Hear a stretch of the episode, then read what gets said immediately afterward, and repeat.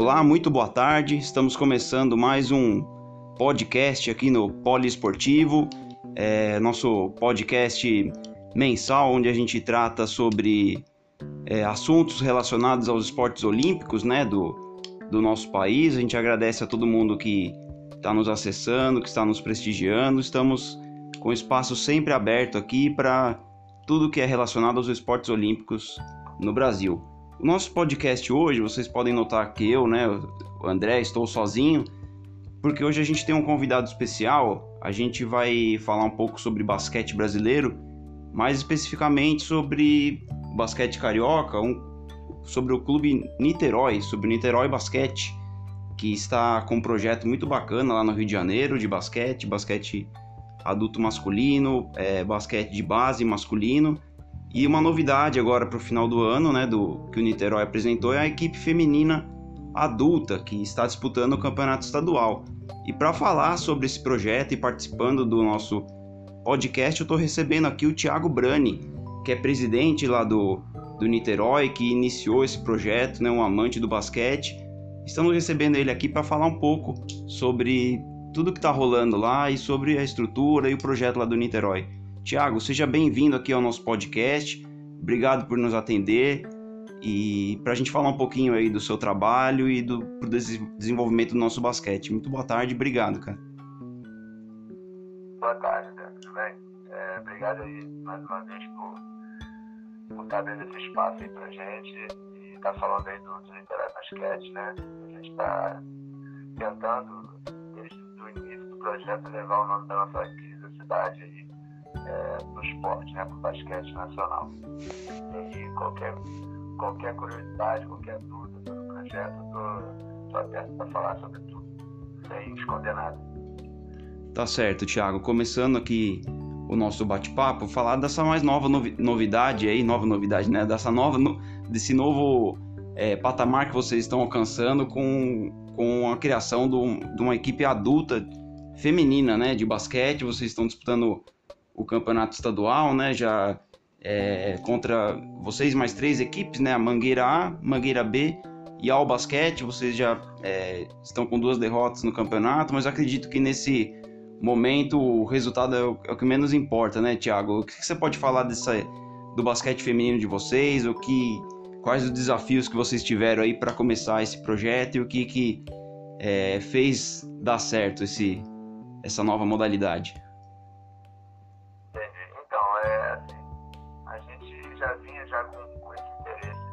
Fazer o feminino já desde o ano passado, né?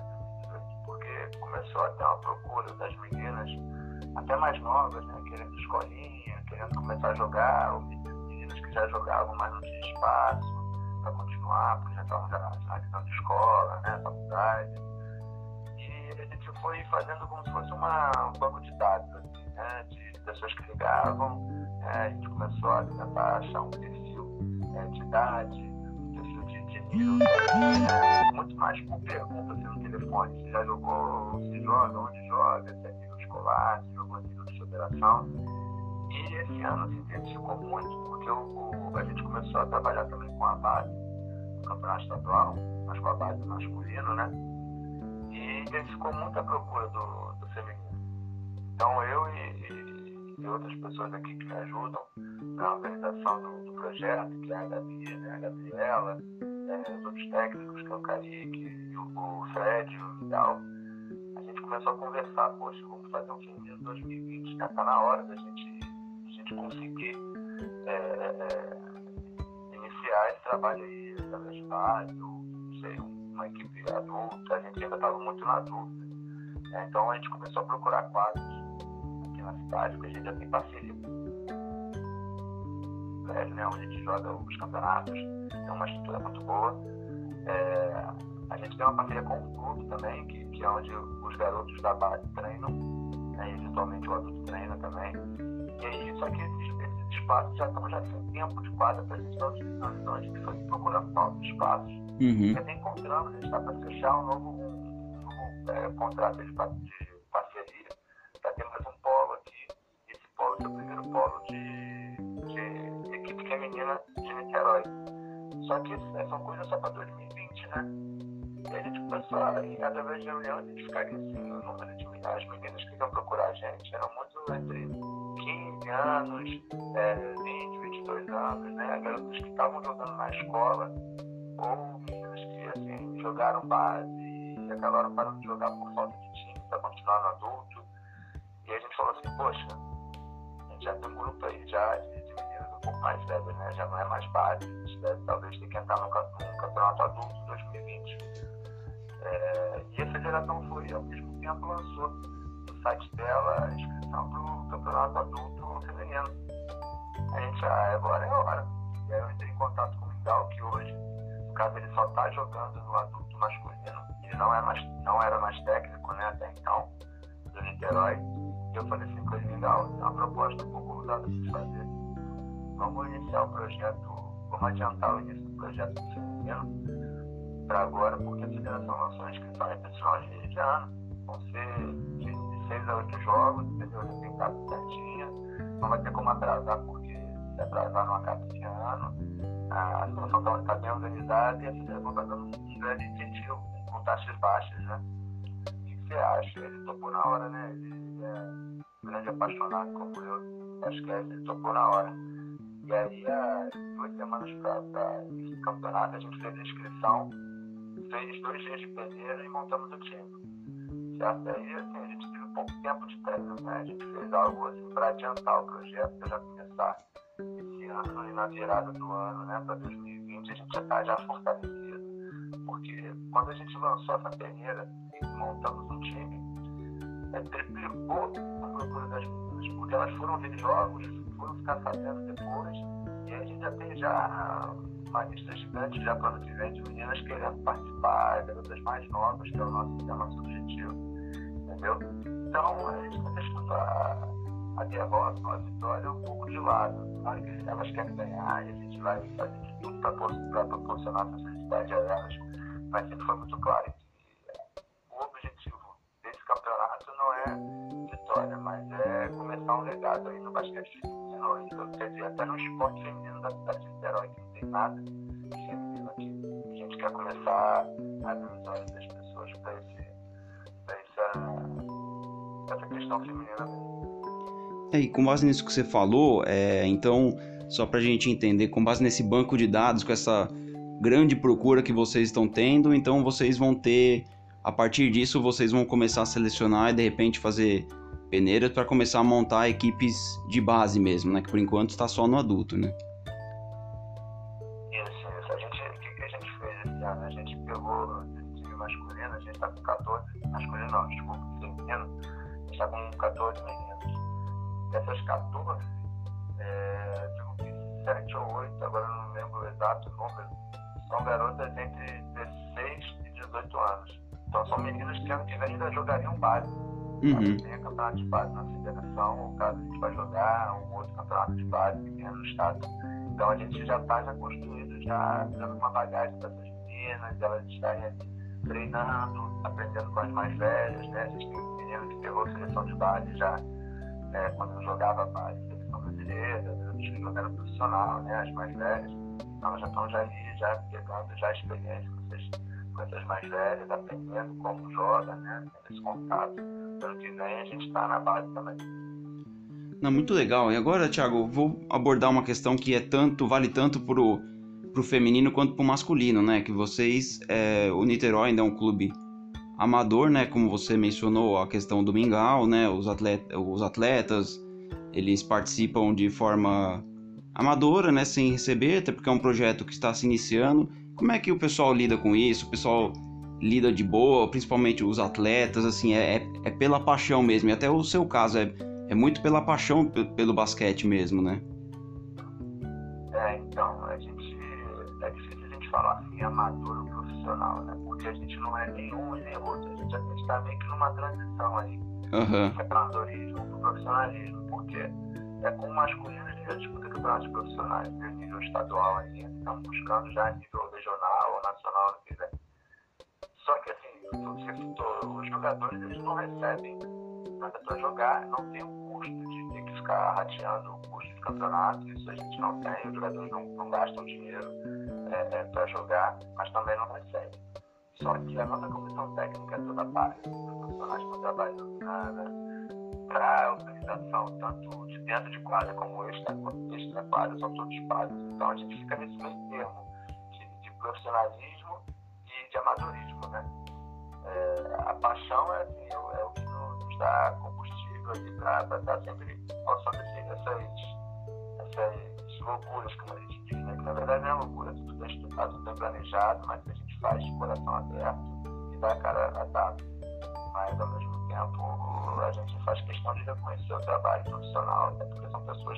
formaram né? e continuam estudando para estar trabalhando dentro do basquete. Então a gente fica meio que nesse termo, a gente, né? porque aqui no estado a gente tem campeonatos amadores, né? equipes amadoras mesmo, muitas das vezes nem técnico tem, que a gente já não está mais nisso, está numa organização um pouco diferente. É, que a gente está disputando o estadual profissional com masculino, e só não está disputando com feminino, que, é, que não é profissional, porque eu tenho uma equipe da, da LBS, mas que é um campeonato bem organizado, com equipes estruturadas, né? que é a Mangueira e o Albasket. Não, é legal, Thiago. E até você mencionou na, na, primeira, na nossa primeira pergunta é, a questão do, do incentivo ao esporte na cidade, que era antes do projeto de vocês era praticamente inexistente, assim. Então, é, quais as principais, principais dificuldades que você enfrenta com relação a angariar é, patrocínios, é, investimentos, né, para o esporte, assim, é, é mesmo e contra uma cultura que já está há muito tempo assim na, na, cidade de falta de investimento e tudo mais. Como é que qual, qual que é a sua principal dificuldade, né? Qual tem sido a principal dificuldade nesse projeto?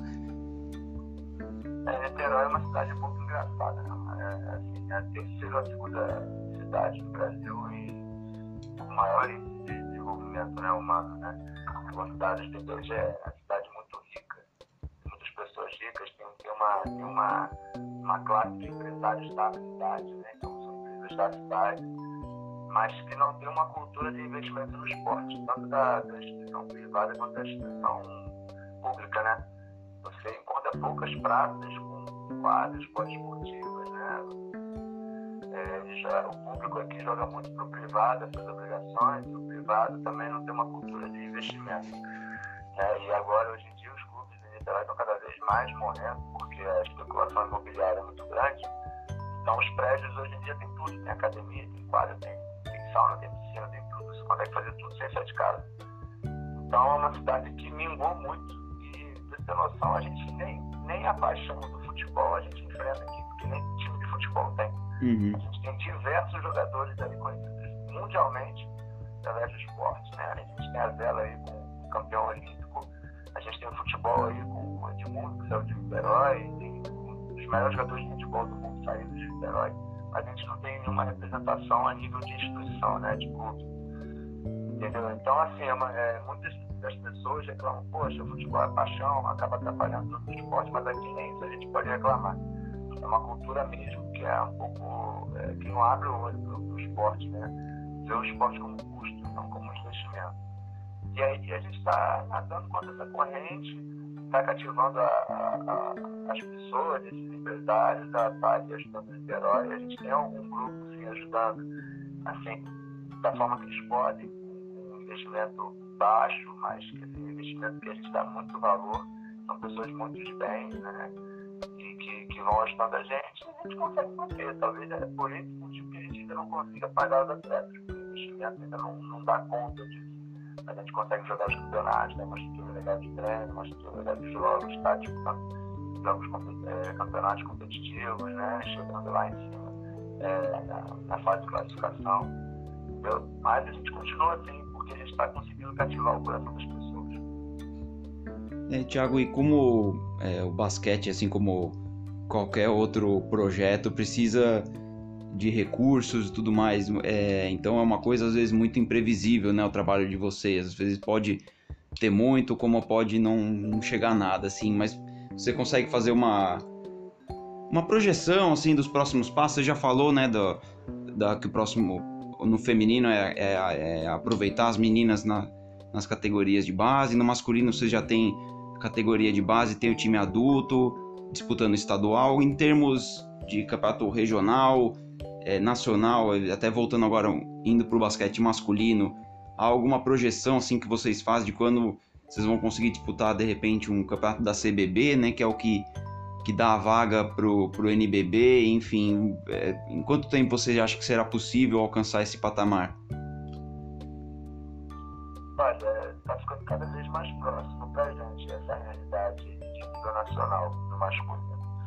É, a gente sabe que não é só dinheiro, né? Existe uma questão de estrutura de quadra, de cadeira, que a gente tem uma quadra muito boa, que precisam ser feitas algumas adequações, é, até porque esses campeonatos nacionais já entra já a questão da televisão também, então são outros, então um, um patamar um pouco acima, mas que não está distante não. A gente estava tentando para o ano que vem é, já disputar aquele campeonato brasileiro da federação, que agora tem um lugar da ouro, né? Que é como se fosse a segunda divisão nossa do masculino. É, já saiu já, vão começar em fevereiro, então a gente vai usar esse ano de 2020 para preparar toda essa estrutura, tanto financeira quanto física, para 2021. A gente tem algumas situações aqui boas é, que vão nos ajudar muito nessa questão aí é, acontecendo na cidade, são coisas que a gente não pode abrir, né? Porque ainda não pode ser divulgado, né? Por questão contratual mais. Muito mais pelos nossos pelos nossos é, futuros parceiros do que pela gente. É, mas não está muito distante, não. E o feminino, como está muito, tá muito latente essa questão do esporte feminino né, com a Copa do Mundo, que acaba sendo transmitida né, de futebol, uhum. carregando todos os esportes juntos. É, a gente tem uma seleção feminina é, ganhando as coisas agora, né, ganhando os campeonatos, o ABC, primeiro lugar, disputando na Olimpíada. A preparação delas está sendo toda aqui no estado, né, aqui no de Janeiro, a gente consegue, a gente apresenta as preparações de coração aberto, então eu fiz vários, vários dias lá de treino. Então a gente está próximo disso e começando a enxergar que é até mais fácil, ou pode ser até mais rápido, a gente está disputando a nível nacional feminino do que no masculino. Porque como é um esporte que precisa de equipes, precisa de atletas, né? Uhum. É, as federações as confederações estão dando muito incentivo com custos baixos, ajuda financeira, ajuda de estrutura para novas equipes estarem disputando. Então é algo que assim, a gente não consegue mensurar se vai ser, vai ser 2020 ou 2021, mas é algo que também está próximo. Isso aí. Só que a gente tem que dar um passo de cada vez, né? Com o pé no chão, a gente vai estar disputando base, vai ter uma renovação da equipe, ter mais meninos aí no projeto.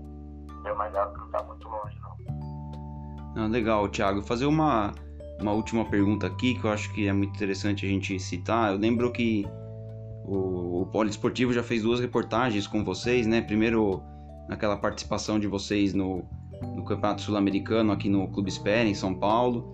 E também fizemos uma no começo do estadual adulto. Mas você me falou uma coisa naquela entrevista que foi, assim, para mim foi muito interessante.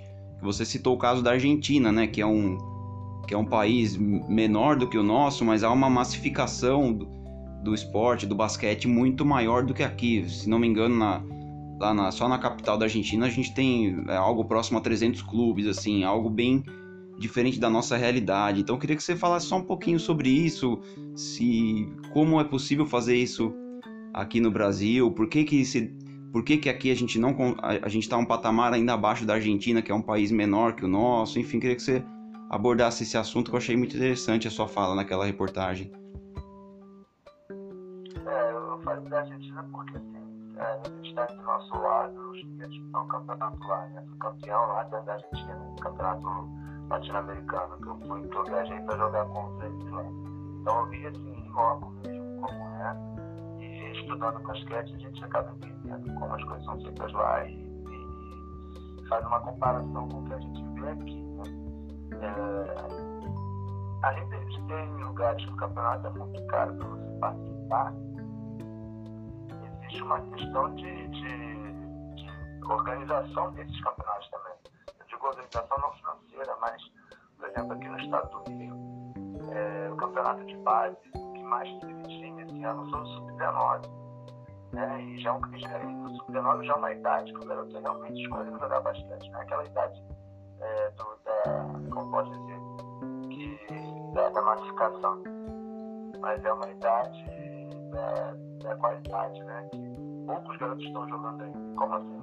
um campeonato sub-19 tem 10 times, um campeonato sub-13 tem 7 times. Algo muito estranho, né? E se você for pesquisar os times que disputam esse campeonato estadual, são só times da capital e um time de Niterói. Entendeu? Uhum. Então a gente tem Vasco, Flamengo, Botafogo, Fluminense, aí o Municipal e o Tijuca Tênis Clube, que são da Tijuca, o Clube Central, disputa sub-13, que é aqui de Niterói. Se eu não me engano, é o Jacarepaguá, o outro da região, o que é do governador. Entendeu? Os garotos não têm vivência. Na minha, na minha época, eu tinha 13 anos, eu tinha 16 times pelo estado. Né? Ainda era pouco. E aí, pô, você se pergunta, poxa, por que esses times saíram? Porque ficou mais caro, porque ficou menos organizado, o que acontece? É claro, a gente uma crise, as coisas foram ficando mais caras. Mas hoje gente também tem um número de árbitros, de verdades muito pequenos. Né? Parou de fazer formação de árbitros, de verdades, é, outros, em outros cantos do estado. Então fica muito caro levar os veículos daqui para Costa Verde, para a região dos lagos, né, da região serrana, que tem bastante time. Na região serrana a gente tem um campeonato lá deles, que, é, que a federação dá uma chancela para eles, uns 10 times participando. Tá na região dos lagos tem mais uns 8, 7 times participando. Na Costa Verde um campeonato próprio deles. Então a gente tinha um potencial para ter 30 times, 20 times jogando no campeonato estadual de sub-13 sub-19 a gente tem sete uma categoria, seis em outra, dez em uma, então o número máximo que conseguiu ser. Então existe uma coisa de, de, de organização, estrutura mesmo da federação, e que eu acho que não deve ser só a federação tomar conta disso, acho que os clubes também têm que tentar ajudar nisso. Eu vejo um pouco de, eu vejo pouca proatividade dos clubes, né, de, de, de querer ajudar a federação a estar tá aumentando esse número de, de equipes. Tá certo, Thiago, é, foi muito bacana o papo com vocês. A gente, se pudesse, ficava até mais tempo. O, o mesmo espaço está aberto para a gente fazer outras entrevistas, outros bate-papos aqui, porque o assunto rende bastante, né? Então, para finalizar, eu queria que se, se você quiser, é, quiser deixar para quem está nos ouvindo, né, deixar algum contato, de repente algum e-mail, telefone para alguém que quiser investir ou até que querer atleta, querer se inscrever para fazer parte da, da base do clube, enfim, se você quiser, o espaço está, está aberto para vocês. Ah, eu vou deixar então, um contato do, do Instagram, do nosso e-mail. Isso vai servir tanto para o atleta que quer entrar em contato com a gente, tanto para o empresário que quer investir, ou até para a pessoa que quiser contribuir com algo. Uhum. Tá? todos são bem-vindos. É, o Instagram a gente responde todo mundo a todo momento é Niterói Basquete, né, arroba Niterói Basquete. E o e-mail é niteróibasquete.gmail.com. E eu tenho só agradecer a você aí, o Pode Esportivo, por, por estar mais uma vez dando esse espaço aí pra gente pra falar. O assunto rende bastante mesmo, eu gosto muito de falar sobre isso, sempre que eu posso eu, falo, porque acho que é falando e discutindo a gente deixa tudo claro, deixa tudo transparente pessoas começam a entender o que, que a gente precisa, o que pode ser feito e como a gente pode contribuir como sociedade. Muito obrigado mesmo. Tá certo, Thiago. Muito obrigado mais uma vez pela sua participação. E com isso encerramos aqui mais um podcast no Poliesportivo. Siga acompanhando a gente aqui no site, né, nas nossas redes sociais. Um grande abraço e até a próxima.